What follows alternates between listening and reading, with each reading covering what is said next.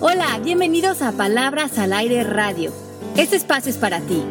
Soy Alejandra Llamas. Comenzamos. Hola, bienvenidos a Palabras al Aire Radio. Felices de estar con ustedes un miércoles más aquí con ustedes. Estamos Melanie, Pepe, Mari. ¿Cómo están? ¿Cómo van? Mel, Pepe. Hola, yo su, yo súper bien, siempre interrumpiendo al pobre Pepe, pobrecito.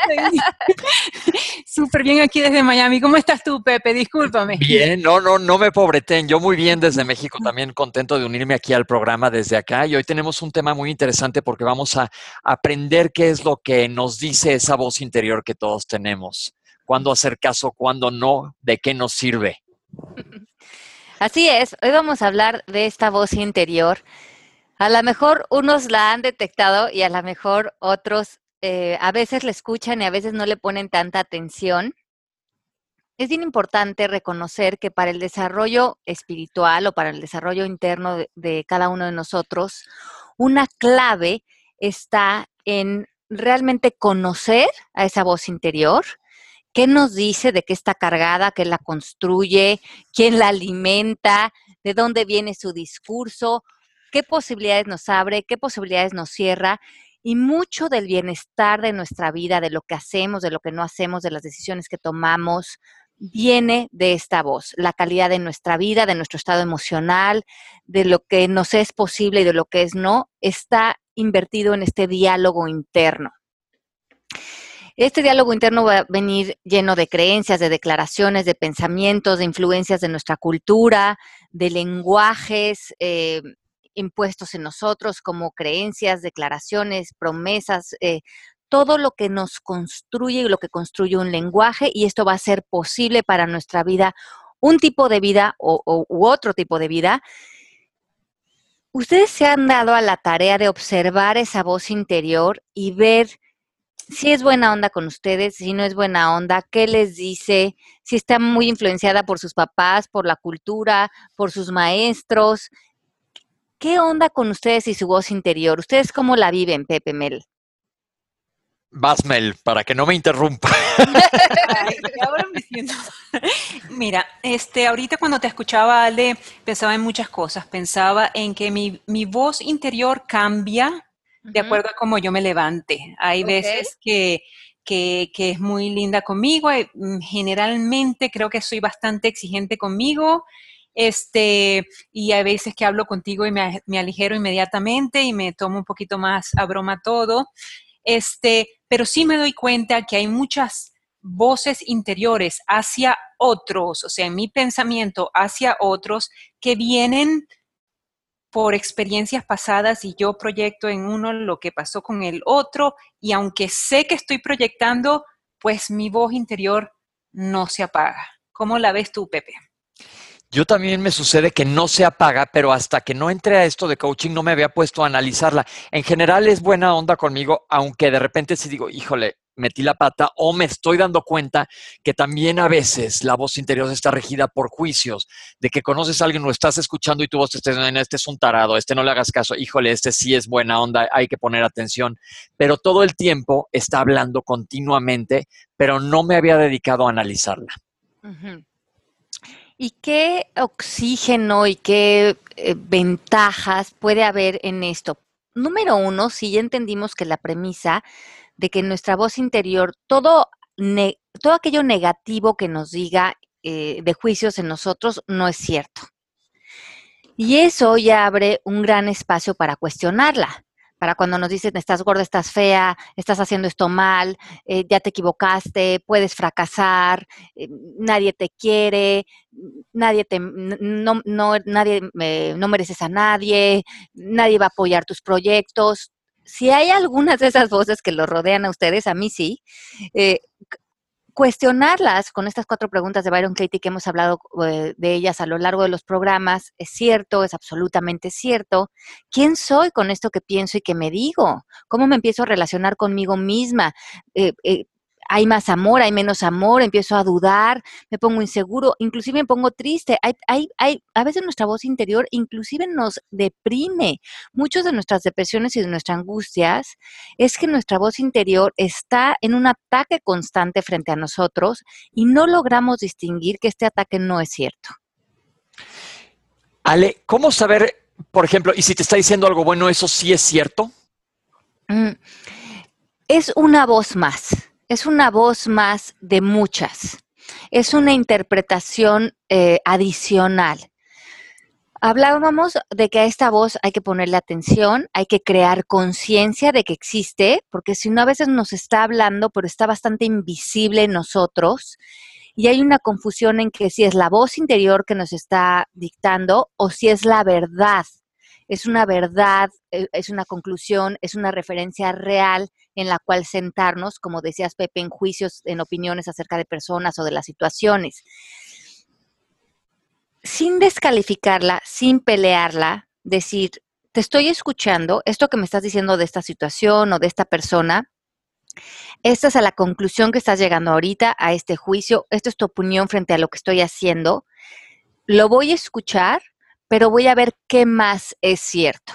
Nos paramos en coaching en esta idea de saber que no hay verdades absolutas, por lo tanto, lo que nos decimos no es una verdad absoluta, es una interpretación de millones de posibilidades para ver una situación, para vernos a nosotros mismos, para ver qué es posible en la realidad, pero cuando hay la confusión de que aquello que pienso, creo que es la realidad, creo que es la verdad, me empiezo a limitar de una manera muy importante en mi vida y empiezo a poner toda mi atención en mi diálogo interno, en mis pensamientos y no en lo que es real, no en las posibilidades, no en el amor, no en el bienestar, que habrían otras, a lo mejor, discursos que nos llevarían a ese lugar.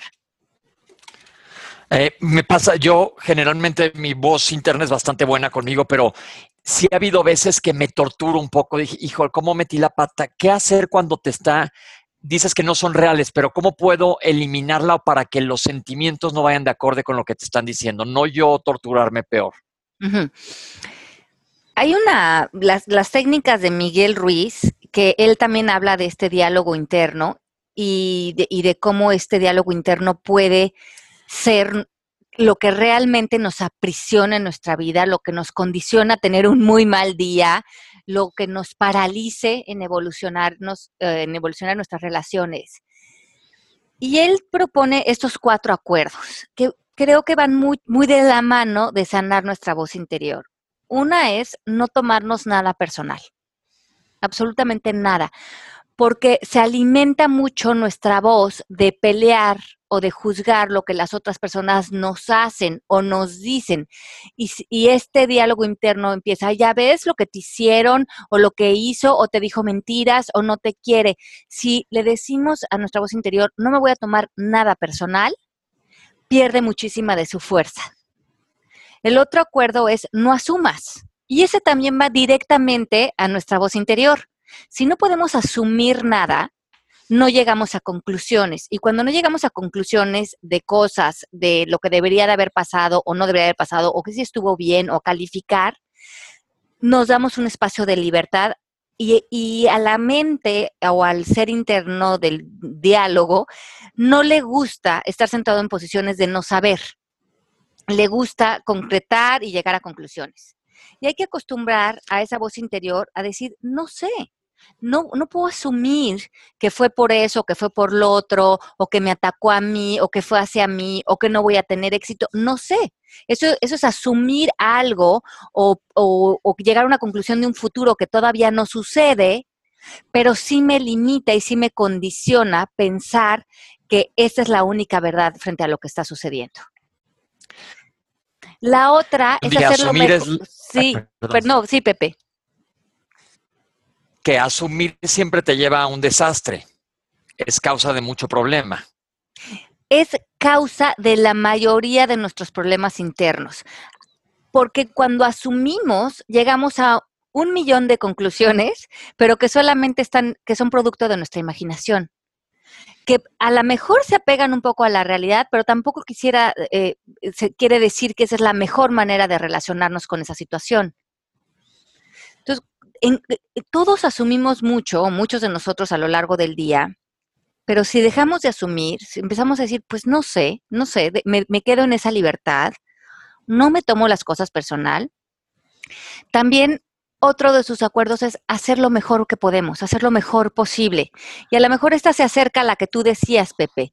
¿Cómo pude haber hecho esto o cómo pude, me, pude haber equivocado? Si todos estamos haciendo lo mejor que podemos en determinado momento, ya no tiene ningún sentido estar recriminando que lo pudimos haber hecho de maneras diferentes. Estamos usando aquello que hicimos o, o que no nos saliera como, como en una situación de agrado, de preferencia, pero en realidad lo que estamos haciendo es esa vivencia, usarla para entrar a un proceso de tortura o de pasar un mal rato o de recriminarnos. No tiene ya eh, que ver con lo que pasó.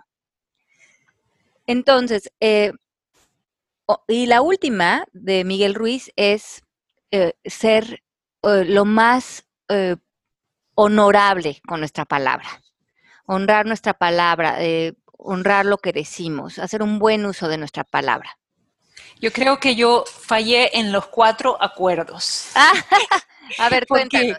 Hay veces que hemos estado con amigas um, almorzando y hay alguna que viene con un comentario de, por ejemplo, de alguna película y porque yo creo que yo me la sé toda en cuanto a las películas, voy y le destruyo el, la película que ella estaba diciendo este, que era muy buena en tres, en tres eh, oraciones. Ajá. Entonces, yo en ese momento, bueno, el ego se me subió, ¿verdad? Y lo dije y bueno, ay, me tira pata. A las dos horas yo estoy pensando, ay, caray, ¿será que se lo tomó personal? Ay, ¿para qué habría dicho eso? Ay, yo sí soy tonta. Ay, mi lenguaje no, no, no es el mejor en esos momentos. Entonces, eh, eh, eso sí me sirve como experiencia para un futuro eh, de verme que en la próxima oportunidad que esto pueda pasar, pues de alguna manera yo estoy calladita más bonita. sí, pero ¿te das cuenta, Mel, cómo usar estos cuatro acuerdos que propone Miguel Ruiz se van directamente a tener paz en esa voz interior. Totalmente. Si, si, si usamos nuestra voz, tanto el interior como el exterior, para eh, dirigir ese, diálogo a, la, a, lo, a, lo, más verdadero que podamos ver en ese momento. Es difícil a veces pararnos en la verdad o en lo más o tener la mayor claridad, pero hacerlo como un ejercicio de tratar de hablar con la, may con la mayor transparencia posible y desde la mayor amor posible. Y empezar a hacerlo como un ejercicio, eh, crear conciencia frente a eso. Ale, ¿quién rige la voz interior o cómo, de dónde viene? Ya evidentemente de nosotros mismos, pero está armada en base a creencias, a declaraciones o quién es quien la lleva? ¿Por qué? ¿Qué producto de qué es? De, desde muy chiquitos empezamos a crear, como también dice Miguel Ruiz, acuerdos con nuestro entorno, con nuestros papás, con nuestra cultura, con comportamientos. Y empezaron un poco a domesticarnos y a domesticar esta voz interior que se cargó de lo que estaba bien, de lo que estaba mal, de lo que moralmente era correcto, de cuál, qué era éxito, qué era fracaso, qué era aplaudido, cuándo quedábamos bien, cuándo quedábamos mal. Tantos años de crear hábitos sin poner atención de cómo nos expresamos, de cómo vivimos, de cómo asumimos. Eh, y, el, y, esta parte también del ego que está eh, permeada en tantas de nuestras creencias, en tantos de nuestros miedos, cuando atacamos, cuando eh, estamos viviendo en, en, lugares muy chicos de nosotros mismos, el ego es el que está rigiendo a nuestro ser. Y mucho de nuestra cultura hoy está gobernada por el ego. Y se, se nos cuela a través de esa voz interior. Lo que estamos tratando de lograr en coaching, lo que estamos muchos de nosotros tratando de lograr a través de estos procesos de despertar a, mayor conciencia, es desprendernos del ego. El ego representa toda esta parte de desamor que hay adentro de nosotros, este desamor que también se empieza a proyectar en otros o en el planeta o en los animales, y cómo nos podríamos mover al amor, que sería el antídoto del ego. Y ese amor tendría que empezar por este diálogo interno. Cuando mejora ese diálogo interno, cuando mejora la calidad de nuestros pensamientos, cuando se vuelve más amorosa, esas proyecciones también se vuelven más amorosas hacia nuestros hermanos, nuestra familia, nuestros hijos. Y ahí empezamos a sanar esta mente colectiva que armamos todos como seres humanos. Es difícil entender que el desamor venga del ego o que el ego... Eh, o sea, ¿dónde empieza el desamor de uno mismo, no? Cuando niño, el, concepto eh, es difícil de entender que uno no se quiera o que uno le crezca el ego a través del desamor. No sé si, no sé si me explico. Bueno, el, ego se nutre del miedo, de la culpa, por lo tanto, cuando sentimos que nos equivocamos o no nos sentimos suficientes o no nos sentimos merecedores, él nos crea ilusiones mentales en nuestros pensamientos, en nuestras creencias, de que somos aquel personaje, aquel defecto, aquel, eh, aquel ser que está desvinculado de ser el creador, de ser este espíritu grande, de ser puro amor, de ser fuerza, de ser bienestar, de ser alegría. A veces nos, nos identificamos más con estos roles pequeños, con estas reacciones emocionales muy pobres y se nos empieza, nos metemos en grandes olvidos de quién somos realmente y dónde vive nuestro poder, nuestra fuerza y el amor. Ale, yo tengo una duda. Este, tenemos, además de la voz interna, tenemos y hemos platicado en varias ocasiones también de la intuición, de esa sensación que te dice qué es lo que tienes que hacer. ¿Cuándo o cómo discernir o distinguir uno del otro y no confundirnos? Ok. La intuición va a ser algo que vamos a escuchar no tanto como un diálogo, sino como un deseo. Viene cargado de alegría, de bienestar, de ganas, de hambre de vivir algo, de crear algo, o a lo mejor como un aviso, simplemente como una corazonada, como algo que se vuelve fuerte en ti, pero que no está cargado de juicios, ni de regaños, ni de ideas, ni de creencias. Es más algo profundo y que a veces tenemos que hacer meditación, eh, crear espacios en nuestra vida para justamente discernir lo que es ese diálogo, esa voz que llevamos en la cabeza, de esa voz más profunda que está cargada de nuestra sabiduría y de los deseos de nuestro corazón. Podemos a esa llamarle más bien una corazonada una corazonada, es algo más profundo y es algo que, es bueno con nosotros, es algo que quiere, que quiere un bienestar, normalmente nos está impulsando a crear, a cuidarnos, a entusiasmarnos y a veces la voz interior eh, nada más está juzgando, tratando de entender, creando juicios, llegando a conclusiones, es mucho más superficial. Sí, para mí el ego es un poquito inmaduro o es siempre inmaduro. Este, una pregunta, la, la semana pasada en el programa estábamos hablando de que Sonia Choquet le ponía nombres a su voz interior. bueno, ella, más de ella, ella le pone nombres a sus espíritus. Ella habla de que tiene sus guías espirituales y también le pone voz, un nombre, digamos, a su intuición y a su intuición ella le llama gran idea. Y y ella dialoga con su intuición. dice hacia dónde vamos, sientes que deberíamos de dar vuelta en esta calle o no, y se espera hasta que venga la respuesta. Y una vez que la siente, ya queda muy claro hacia dónde va. A veces se tarda un poquito para aclarar que no sea la que está viniendo de su, de su mente, pero surge. A mí a veces me pasa que cuando pierdo algo en mi casa, en vez de ponerme a buscar como loca, el ser, como es un ser energético, todos los nosotros, ve mucho más allá de lo que creemos que vemos, nada más a simple vista. Y pienso, ay, ¿dónde habré dejado las llaves? Entonces me pregunto, Ale, tú sabes dónde están las llaves. No tú, hay un ser que sabe, que se recuerda tal. no voy a hacer nada, voy a estar en paz. Y cuando me pare, dirígeme hacia donde están las llaves. Y es impresionante, pero me dejo confiar plenamente y normalmente encuentro lo que estoy buscando. Y cuando mis hijos eran chiquitos les enseñé a hacer esto y les digo, pregúntale a tu angelito, dile que te lleve y te, vas a ver que lo vas a encontrar.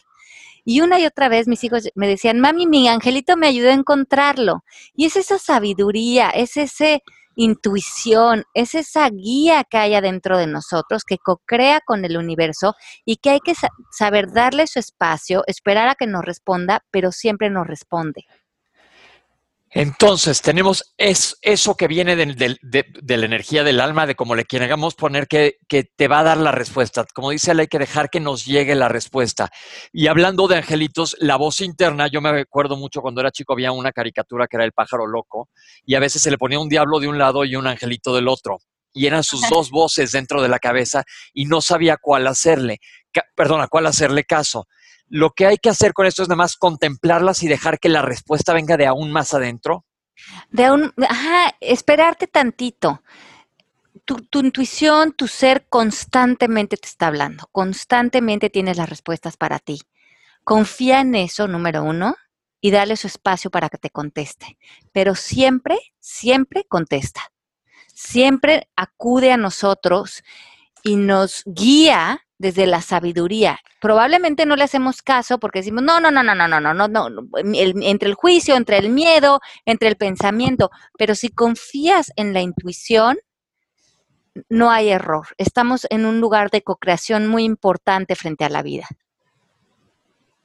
Wow. ¿Cómo, ¿cómo es tu, tu, diablito? Es más fuerte que, o sea, mi diablo y mi angelito, mi, mi diablo yo lo veo así fortachón y el angelito lo veo flaquito.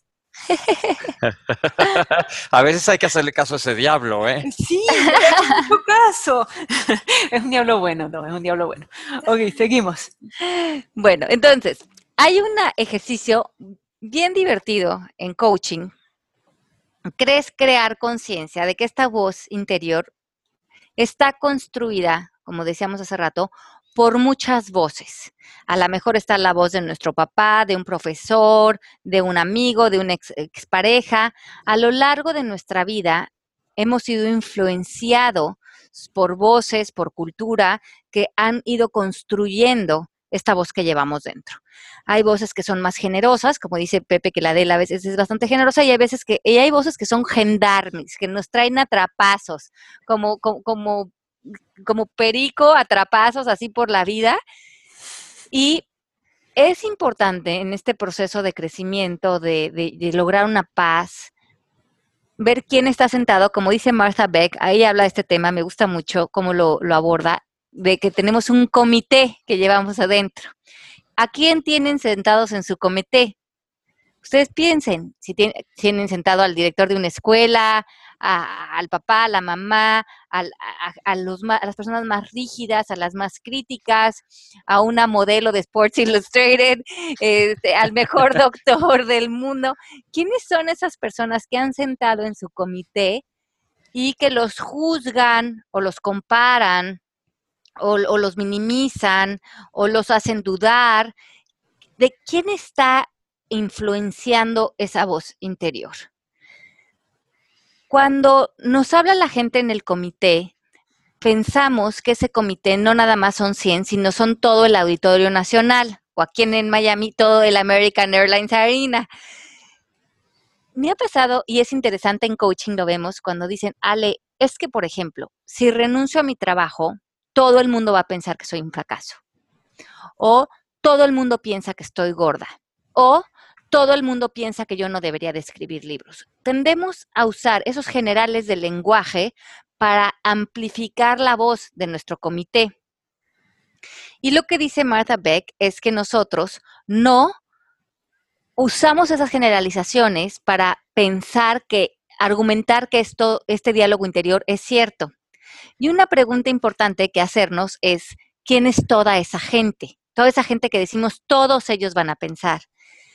Y tenía esta clienta que había heredado una compañía de su papá y llevaba muchos años trabajando en esta compañía y ya quería cambiar de trabajo, pero me decía, es que si, dejo esta compañía, todo mundo en el del lugar de donde soy, de mi pueblo, va a pensar que soy una mal agradecida, que soy un fracaso, que como no conservé la labor de mi papá. Y le dije, toda esa gente, ¿quién es?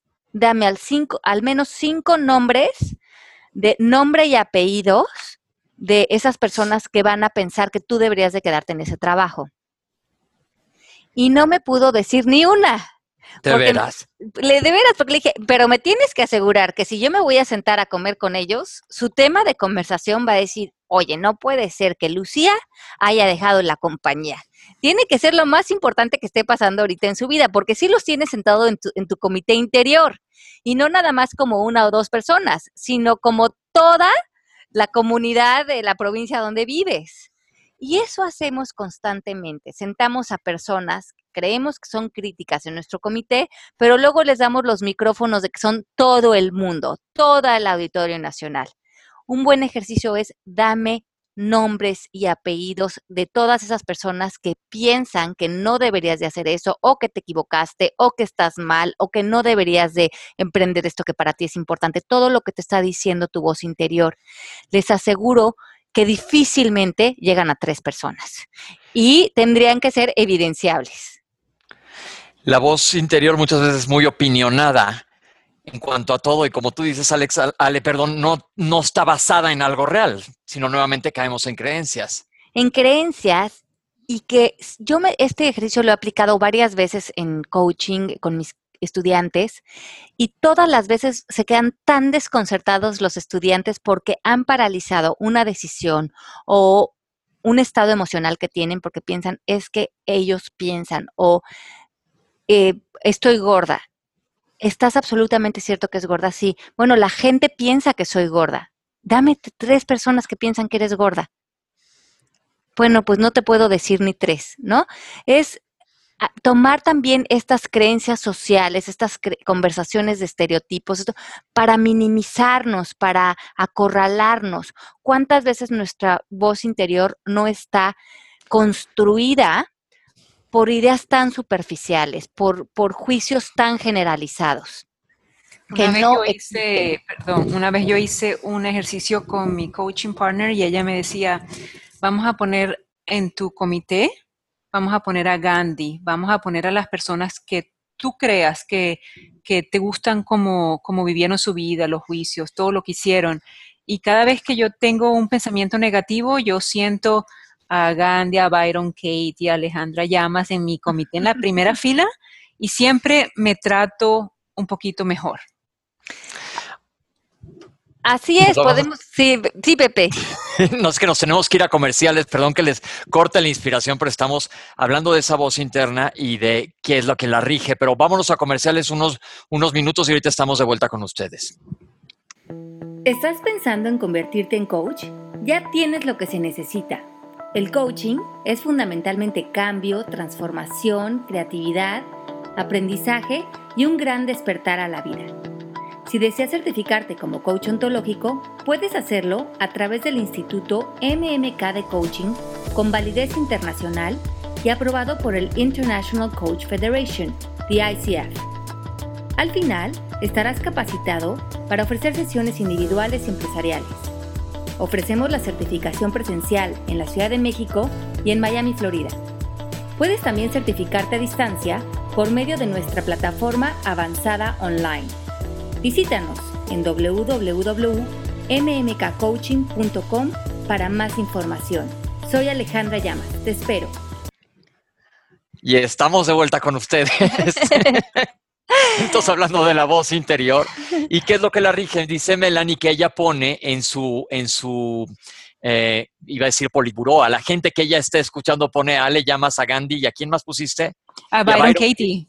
Que hay gente que hay que pues tratar de ponerle más atención y que nuestra voz se rija pues más dulcemente con nosotros mismos.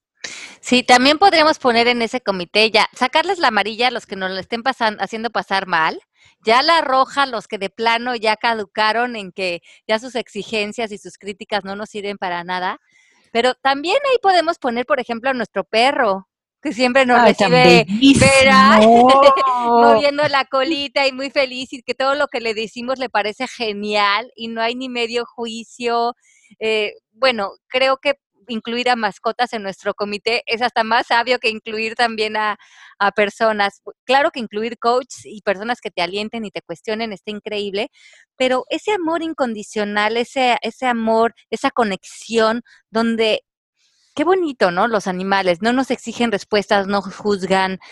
Tanto que tenemos que aprender de los animales, de los perros, a incluirlos en nuestro comité como parte de nosotros.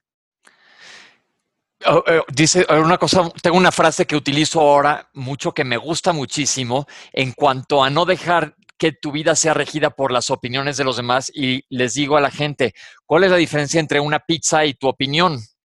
Y te dice, no sé, pues que la opinión, que perdón, que la pizza sí la pedí.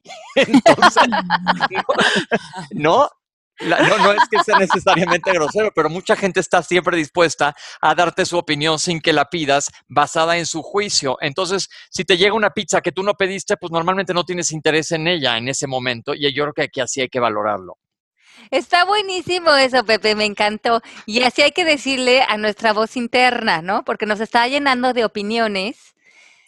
Y lo, lo, lo, la trampa que hay con estas opiniones es que sí cuando las creemos nos hacen a veces frustrarnos, enojarnos, ponernos de mal humor, llenarnos de miedos, atacar a otros, nos hacen actuar frente a ilusiones y no frente a lo que es real. Y yo creo que aquí está la gran libertad, el, el gran espacio de conciencia que podemos traer a nuestra vida y a nuestras relaciones con otros.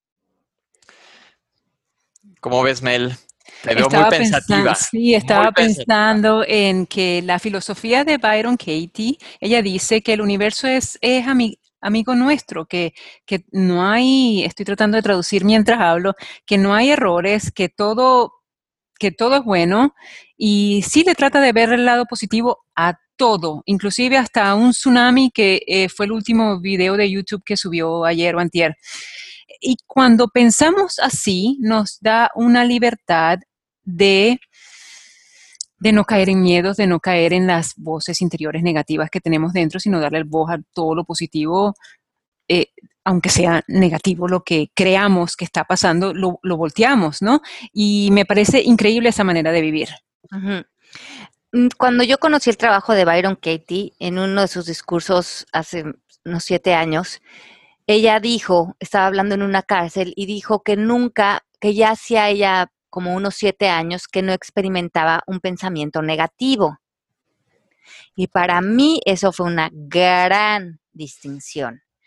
Yo ni siquiera creía que fuera posible vivir sin pensamientos negativos.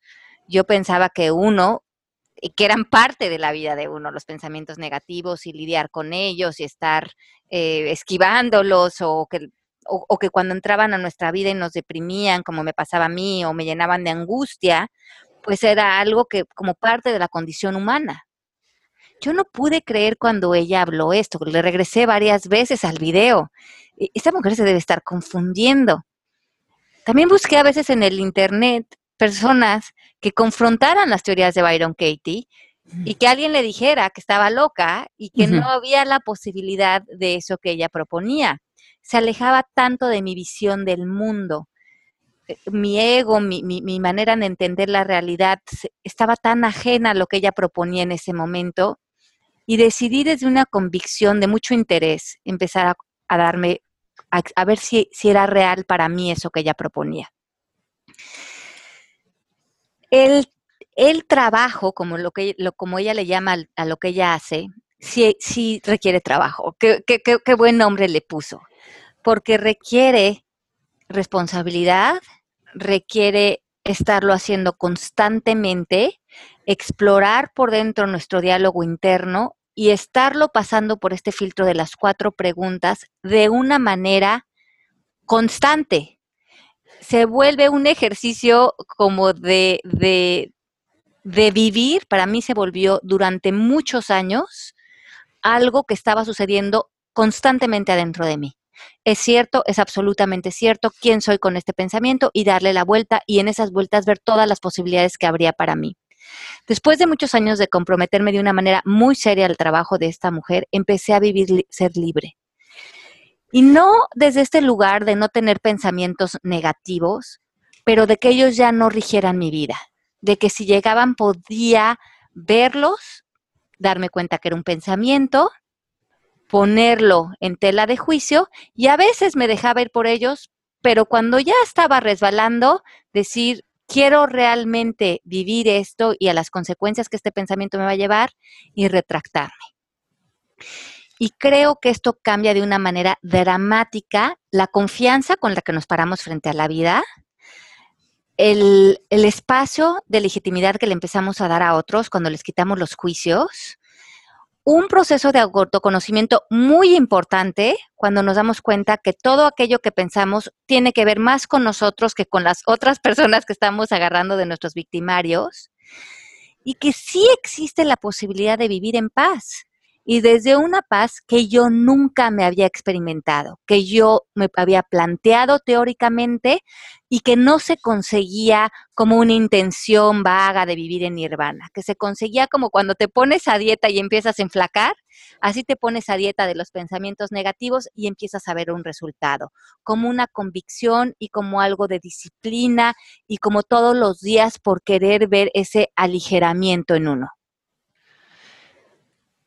Qué interesante lo que dices, porque yo creo que podemos incorporar a Byron Katie a nuestra voz interna cada vez que nos asalten dudas o preguntas, y así la vas acostumbrando. Al principio del programa comentaste, Ale, que es importante ir educando a, a nuestra voz interna, y yo creo que deberíamos de un día tener un programa entero de puro Byron Katie, porque les platico los que estamos metidos en esto, que yo todavía me sigo peleando con ella, ¿eh? pero cada vez menos porque yo creo que como dice Ale, cuesta trabajo y es un trabajo para llegar pues, a un objetivo común que es estar contentos, estar felices.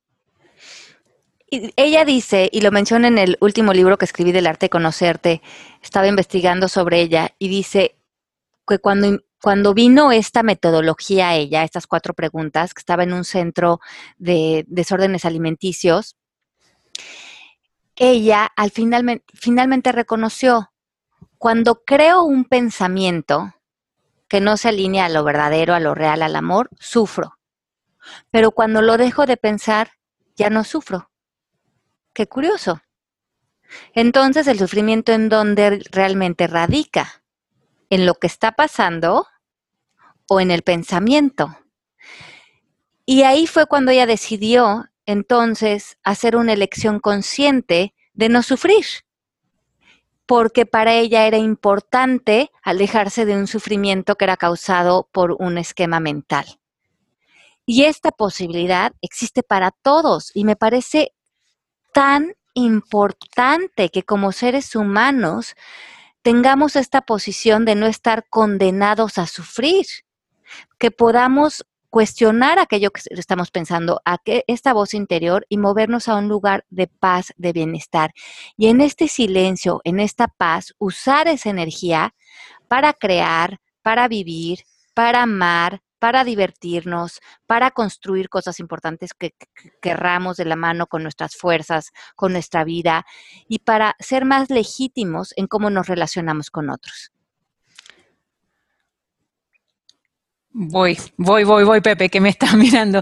Este, justamente quería este, invitarlos a que vieran el último video de Byron Katie que ella subió en el YouTube, donde un muchacho le cuestiona, como decías tú, Ale, anteriormente, eh, cómo ella ve el, un tsunami que sea una tragedia mundial, el calentamiento global, cómo ella interpreta dentro de su filosofía ese tipo de cosas. Y ella le decía al muchacho, pues este tsunami en este momento está en tu cabeza, te lo estás imaginando, no lo estamos viviendo.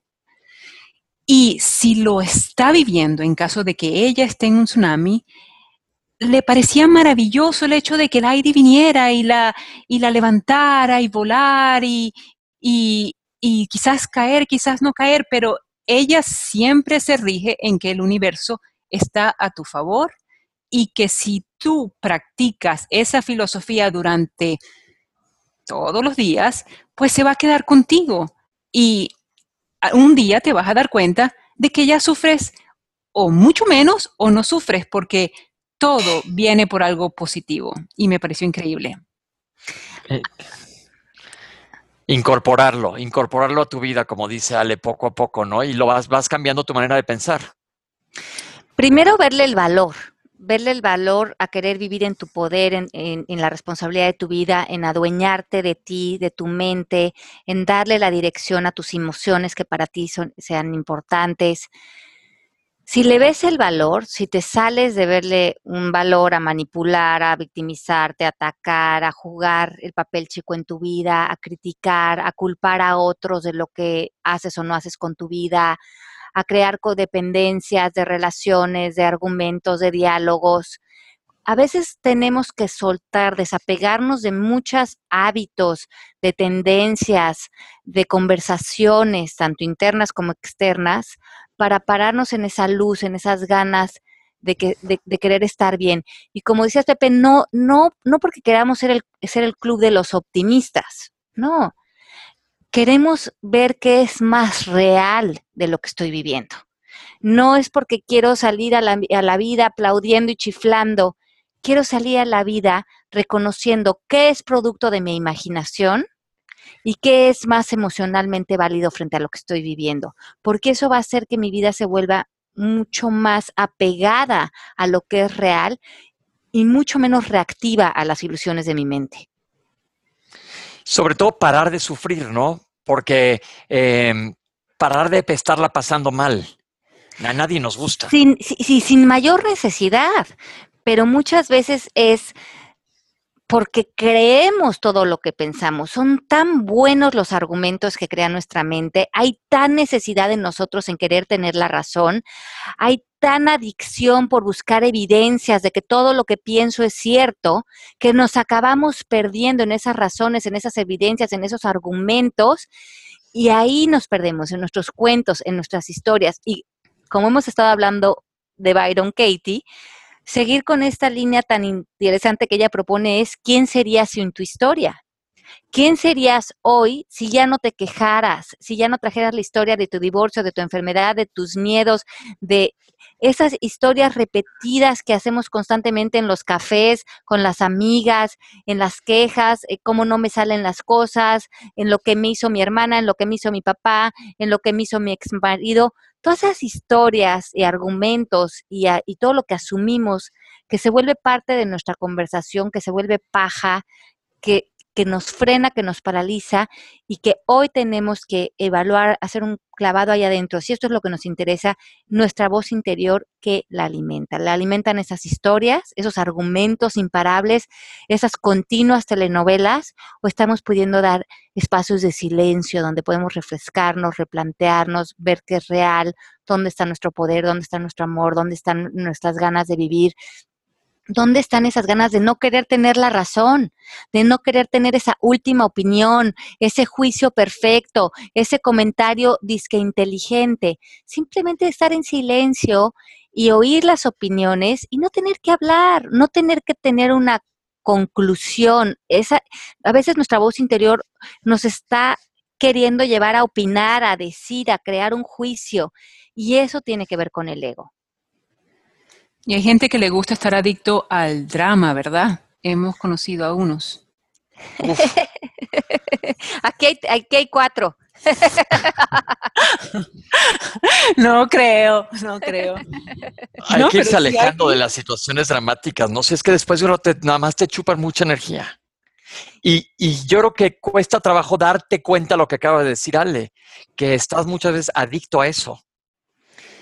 Sí, y, esa adicción sí se vuelve genuina en el cuerpo. Eh, todos los sentimientos de culpa, de todas las emociones negativas, sueltan sustancias en nuestro cuerpo, del que nuestro cuerpo se vuelve adictivo y vamos a hablar de esto más adelante con detalle del cuerpo del dolor, pero con que sepamos que nuestro cuerpo se acostumbra a vivir en el drama y lo necesita, vean para qué están usando los pensamientos eh, negativos, para qué están usando la queja, para qué están usando la victimización, si para saciar esa adicción o si están ya dispuestos a separarse de esa adicción día a día, cada vez un poco y empezarnos a liberar, para también tener control de qué necesita nuestro cuerpo y dónde está el bienestar emocional de nuestro cuerpo y construir esa inteligencia emocional.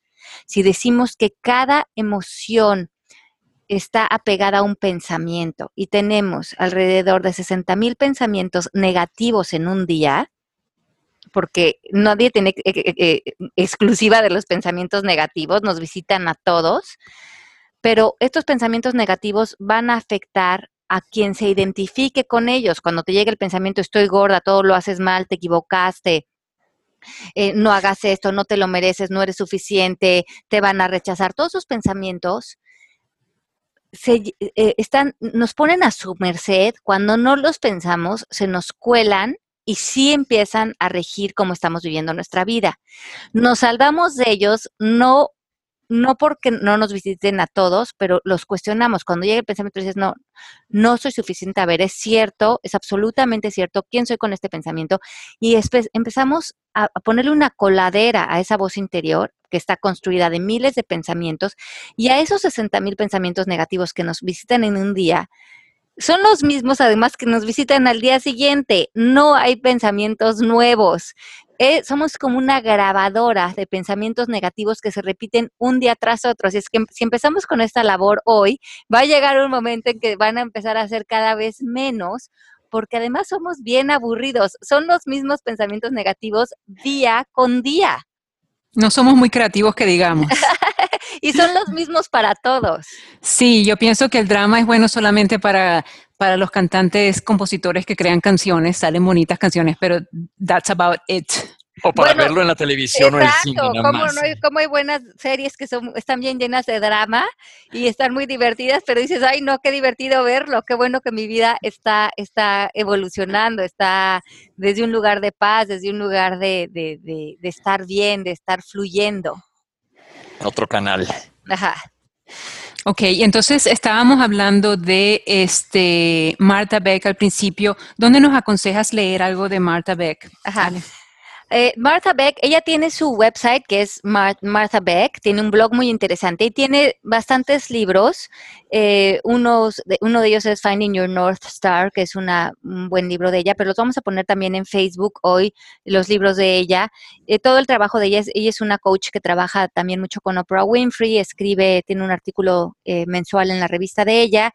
Me gusta mucho, es una mujer con bastante humor negro y muy buen sentido del humor como coach, eh, yo creo que el humor es parte de este trabajo, eh, porque se vuelve, al, final uno se empieza, se tiene que reír de uno mismo, se tiene que reír de lo que uno se dice, de sus pensamientos.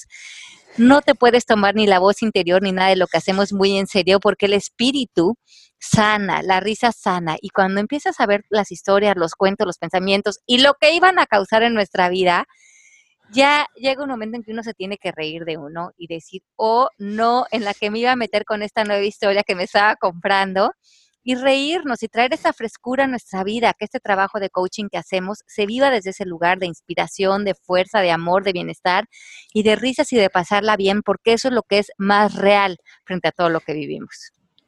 ¿Cómo cura la risa, verdad? Eh, ¿Cómo sana y cómo le da perspectiva a la vida?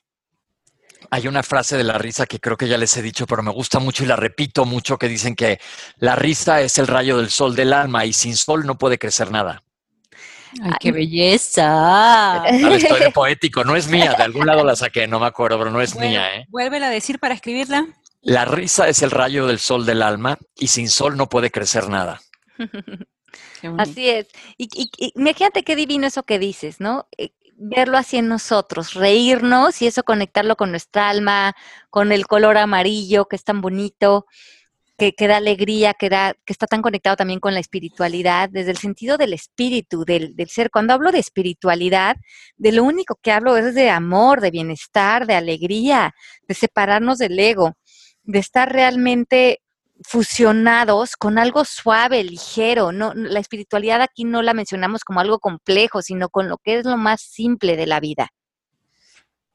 Me parece sensacional. Vámonos por cosas sencillas, alejándonos de lo complicado y te vas a dar cuenta que esa es nuestra verdadera esencia. Tu, tu intuición te lleva ahí y muchas veces nuestra voz interior pues te está diciendo a veces cosas buenas y a veces cosas malas. ¿A qué le vas a hacer caso?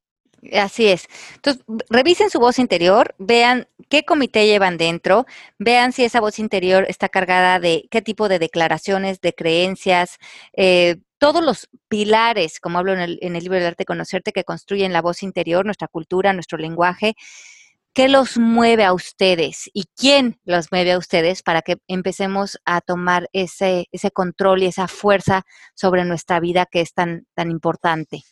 ¿Y cómo podemos hacer, Ale, cuando venimos de una familia este, que hace ver Dynasty como Sesame Street? ¿Cómo hacer cuando, cuando venimos de una familia que el drama está todo el día y eso se te cuela quizás como tu voz interior, ¿no?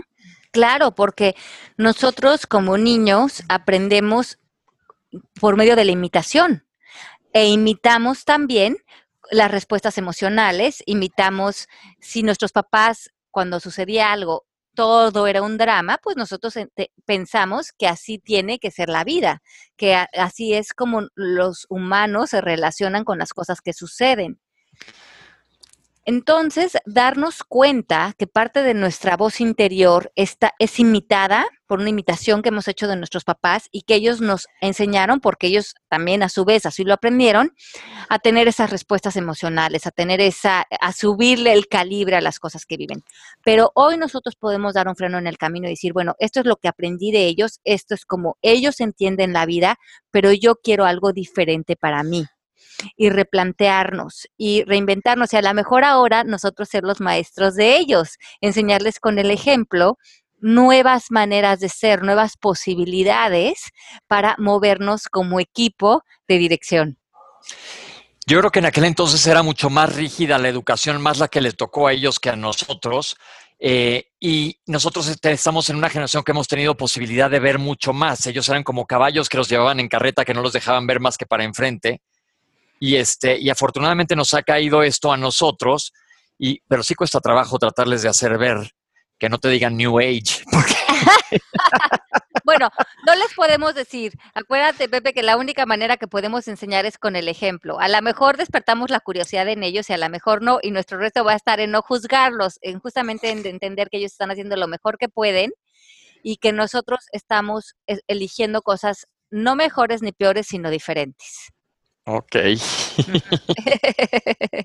Mi mamá es una, es una viejita muy linda, este, pero de descendencia alemana, donde pasó su guerra y, y estricta y no se deja tener su lado sensible y así quisiera ella que fuera yo. Este, bueno, y hay veces que yo me burlo de ella o, o le saco alguna risa a alguna situación que ella esté haciendo y tú la ves que se desconcierta, me ve, pero después le sale una sonrisita, tú sabes, de lado y, entonces le da gracia que yo no mire la vida de esa manera tan rígida que la vivió ella, ¿no? Y, creo que le estoy enseñando algo, creo. Seguro que sí. nuestros papás nos ponen mucha, mucha, la mayoría de ellos nos ponen mucha más atención de la que nosotros creemos.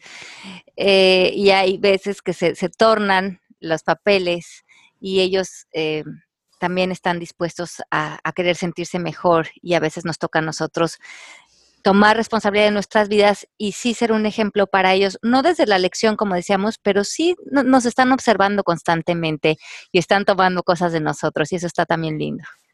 ¿Cómo no?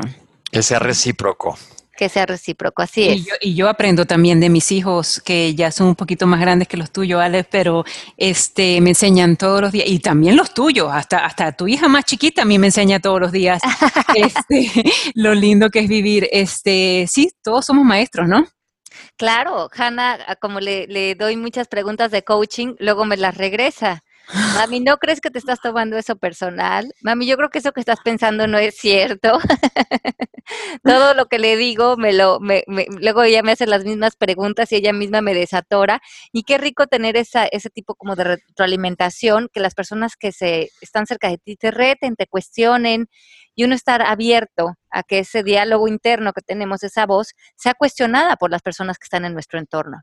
Yo creo, Ale, que esa, esa esa conclusión a la que estás llegando es una manera de verlo. O Genaro, mi esposo, siempre me dice, esa es tu interpretación, Ale. Cuando le digo algo de nosotros, le digo, ay, Jena, este, X cosa en la casa. Ali, esa es tu interpretación. Acuérdate que tú ves eso de las interpretaciones, no la mía. Y ahí te cayó la boca. Y ahí sí le digo, ah, sí, sí, cierto, tienes la razón tú. Oye, qué curioso ahorita que dices lo de las interpretaciones, porque el hecho puede ser el mismo, pero cada quien las interpreta como le conviene. El otro día me tocó encontrarme a X de mi familia y me contó una historia terrible de Y de mi familia. Y luego me encontré a Y y me contó la historia idéntica, pero de X. Yo ya no dije nada, nada más le escuché por los dos lados y ya nada más me reí porque dije, cómo cada quien tiene su propia visión del mundo sobre el mismo hecho. Y cómo es la, la, interpretación desde la visión del mundo y desde el diálogo interior de cada persona. Y puede haber una distorsión completamente diferente y hacernos conscientes de que aquello que pensamos, aquello que opinamos es solamente nuestra interpretación y no quiere decir que ni es la verdad, que ni estamos en lo correcto, que ni es la mejor manera de ver esa situación y eso, uff, qué descanso. Sabes que ahorita este, yo estoy pasando en la oficina por una, por una situación en la que me están involucrando y por la cual he estado en reuniones con varios abogados y la manera de cómo ellos ven el mundo para, para defenderte de lo peor que puede pasar, o sea, ellos tienen que estar cubriendo todos los frentes, yo me he dado cuenta, wow, qué bueno que jamás se me ocurrió ser abogado porque tienen que vivir así como con, con armas por todas partes que puedas saltar el, la culebra, ¿no? No sé cómo es que se dice. Qué, qué, qué horrible distinciones de abogados, porque como decía Ale, cada quien tiene sus distinciones propias y, y sí, acuérdate que todo lo que digas puede ser usado en tu contra en una corte. Eh, exacto, y esto está siendo mi interpretación ahorita de los abogados. Coherencia con nuestro lenguaje. Sí, sí, increíble, increíble. Y, y, y, también como lo ves mismo con los abogados, como muchas veces ganan eh, los casos según cómo manipulan las interpretaciones. Totalmente. Si yo decía, yo no me tengo que preocupar si yo soy inocente, yo no hice nada, yo no hice nada. Mira, de eso se tratan los abogados. El otro te va a hacer a ti ver culpable aunque tú seas inocente. Oh my God. Oh, ok, ¿cómo nos protegemos? Pero bueno, así que es mejor vivir divertidamente. Exacto, entonces ahí, vemos las leyes y los abogados y los juicios nos, nos, abren la posibilidad de ver el valor del coaching, donde no hay verdades absolutas y donde un hecho se va a manipular todo eh, en función de puntos de vista, parámetros, argumentos. Por lo tanto, hay que suavizar nuestras posturas, apegarnos a, a lo que es real, que es el amor, el, bienestar, la conexión de unos con otros, suavizarnos, divertirnos, pasarla bien y que ahí se apegue nuestro, nuestra voz interior. Echar los sombritos para atrás, respirar hondo, sonreírle a la vida. y reírnos mucho, ¿verdad, Pepe? Como debe de ser. Oye, ya estamos a punto de terminar el programa, entonces nada más recapitulando, recuerden que todos tenemos voces interiores que muchas veces cuando te están diciendo algo malo está basado en tus creencias, los las cuales no son reales, y por otro lado tenemos nuestra intuición, que es lo que viene del mero fondo de ti, de tu alma o corazonada, como le dijo Ale. Cambien a su comité, sienten a sus mascotas en el comité y a toda la gente que les aplauden y los quieren y los hacen pasar bien investiguen de qué está construido su comité y luego también cuando lleguen a generalizaciones de todo el mundo piensa esto de mí, hagan el ejercicio de hacer la lista de todas esas personas para que se asombren de que no existen, de que es el comité y su mente quien los está llenando muchas veces de miedos o de inseguridades. Incluyen a su mascota.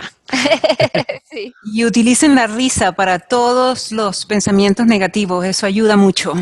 Sí, eso a mí también me ayuda mucho. Oye, ¿qué tenemos para las próximas semanas de temas? Nos interesa mucho que ustedes también nos escriban, nos den retroalimentación de cómo ven el programa y de qué les gustaría hablar. Yo ya propuse que un día nos dediquemos a Byron Katie, lo que ella llama su trabajo, porque van a ver qué interesante es. La mencionamos casi todas las veces al aire y yo creo que si poco a poco la vamos incorporando, vamos a ir todos sobre un mismo camino. Así es. Por favor, escríbanos, siempre mándenos sus opiniones, sus sugerencias de qué quieren que hablemos. Este programa es para ustedes, es un espacio donde nos encanta extender esta conversación del coaching que nos apasiona a nosotros tres, pero es una conversación donde ustedes están incluidísimos. Eh, háblenos en el chat, escríbanos, mándenos mensajes por Twitter. Eh, este espacio verdaderamente es diseñado para retroalimentarnos, retroalimentarnos todos. Ok. Mel, Ale, qué gusto desde México, les mando un saludo desde México donde está lloviendo, ya empezó nuestra temporada de lluvias que ahora sí que, como dice Byron Katie, esa es la realidad y no puedo hacer nada, no me gusta, pero pues entonces me compraré unas botas de hule para ir al parque. Hasta la próxima semana, los quiero mucho, la pasé chévere. Este, saludos a, México, a Venezuela y a todos los que nos escuchan y nos vemos la semana que viene. Claro que sí, un beso muy grande a todos. Ahí eh, nos pueden buscar en los twitters. Pepe, tu Twitter es Pepe. Bandera 1. Pepe Bandera 1. Melanie eres. Melanie-shap. Ajá. Y yo soy arroba Alejandra Llamas. Gracias por haber estado una semana más con nosotros aquí en Palabras al Aire Radio. Es un honor compartir con ustedes, los queremos mucho y besos a todos los que nos escuchan. Esto fue Palabras al Aire Radio con Alejandra Llamas. Te esperamos en vivo la próxima semana.